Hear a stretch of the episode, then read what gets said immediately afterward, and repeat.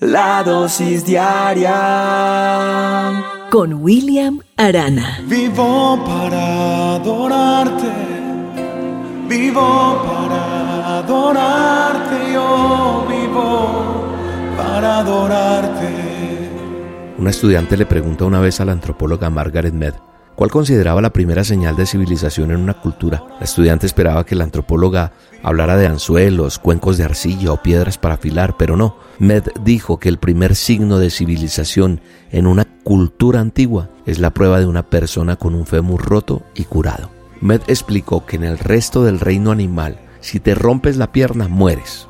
No puedes huir del peligro, ir al río, a beber agua o a cazar para alimentarte te conviertes en carne fresca para los depredadores. Ningún animal sobrevive a una pierna rota el tiempo suficiente para que el hueso sane. Un fémur roto que se curó es la prueba de que alguien se tomó el tiempo para quedarse con el que cayó, curó la lesión, puso a la persona a salvo y lo cuidó hasta que se recuperó.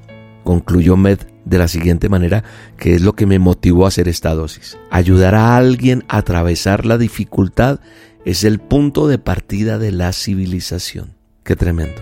Y tengo que unir esta historia a algo que me sucedió ayer. No me gusta ver mucho noticias. Me entero a través de las redes o hago un pasón en los portales de los diarios para estar enterado y no estar ausente de lo que sucede día a día. Pero sentarme a ver un noticiero una hora es demasiado para mí, alimentarme de tantas cosas negativas. Sin embargo, ayer, en horas de la noche, llegué un poco cansado y me senté y de repente empezó el noticiero y no pude evitar ver las imágenes de los ataques rusos a Ucrania, donde destruyeron varias edificaciones y dentro de ellas un eh, condominio como de apartamentos, lo cual partió mi alma porque vi mujeres, niños heridos, eh, jóvenes, ancianos, en fin, y ver también toda la gente huyendo, más de 500 mil personas huyendo, huyendo de la despavorida guerra que deja tanto daño en lo físico, en lo humano, en lo emocional, en todas las áreas.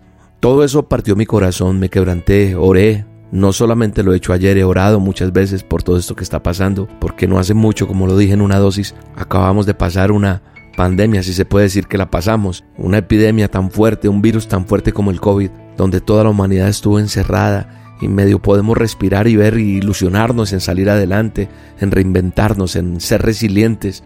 Y ya empezamos a ver estos ataques impresionantes por el ego del ser humano, por la absurda y cruel y despiadada mentalidad del ser humano.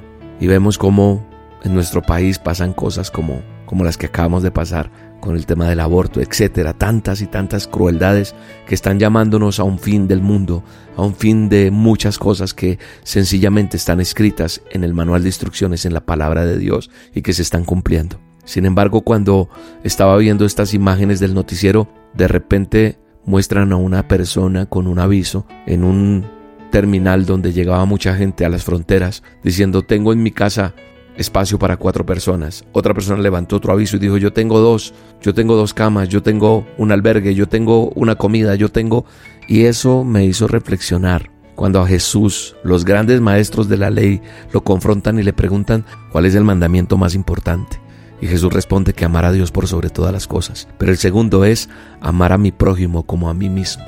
Qué fuerte es este mandamiento, ¿verdad? Pero lo vi plasmado en esas imágenes porque también me quebrantaron ver la sensibilidad de muchas personas queriendo ayudar al necesitado. Y no podía pasar por alto esta situación. Amar al prójimo como a uno mismo es una frase que tal vez se pueda pronunciar rápidamente y sin ninguna dificultad, pero llevar a cabo esa acción, ese mandamiento, es algo que frecuentemente cuesta esfuerzo. Sin embargo, lo que estuve viendo también en una caricatura es un hombre pidiendo dinero y se pone un espejo en su rostro para que el que venga a ayudarle se vea a sí mismo. Tal vez si nos damos la oportunidad de ver en los demás el reflejo de nosotros mismos, eso nos ayuda a que podamos ser más sensibles a la necesidad del otro. La caridad hacia nuestros semejantes se puede vivir de muchas maneras.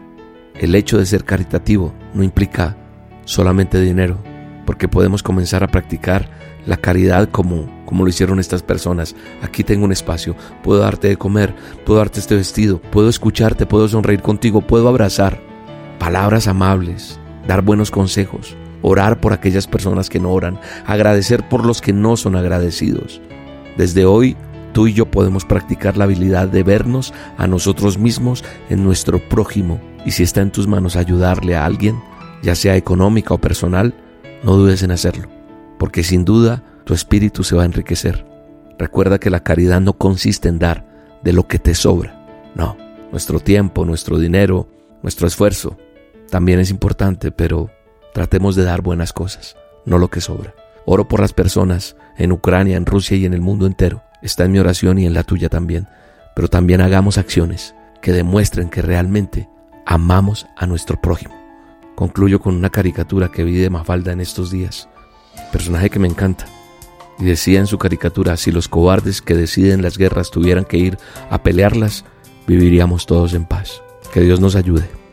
Un abrazo y que Dios te bendiga. Dar es algo más que la mano y algo regalar.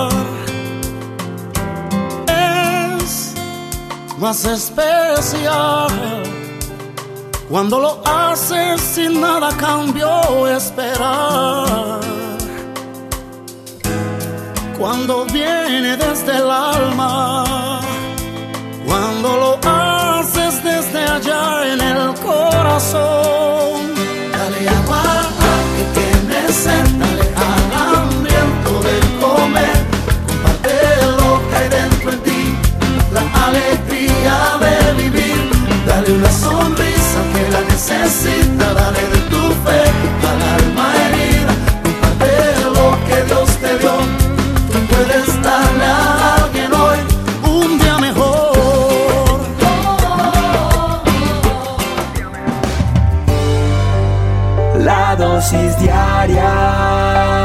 Con William Arana.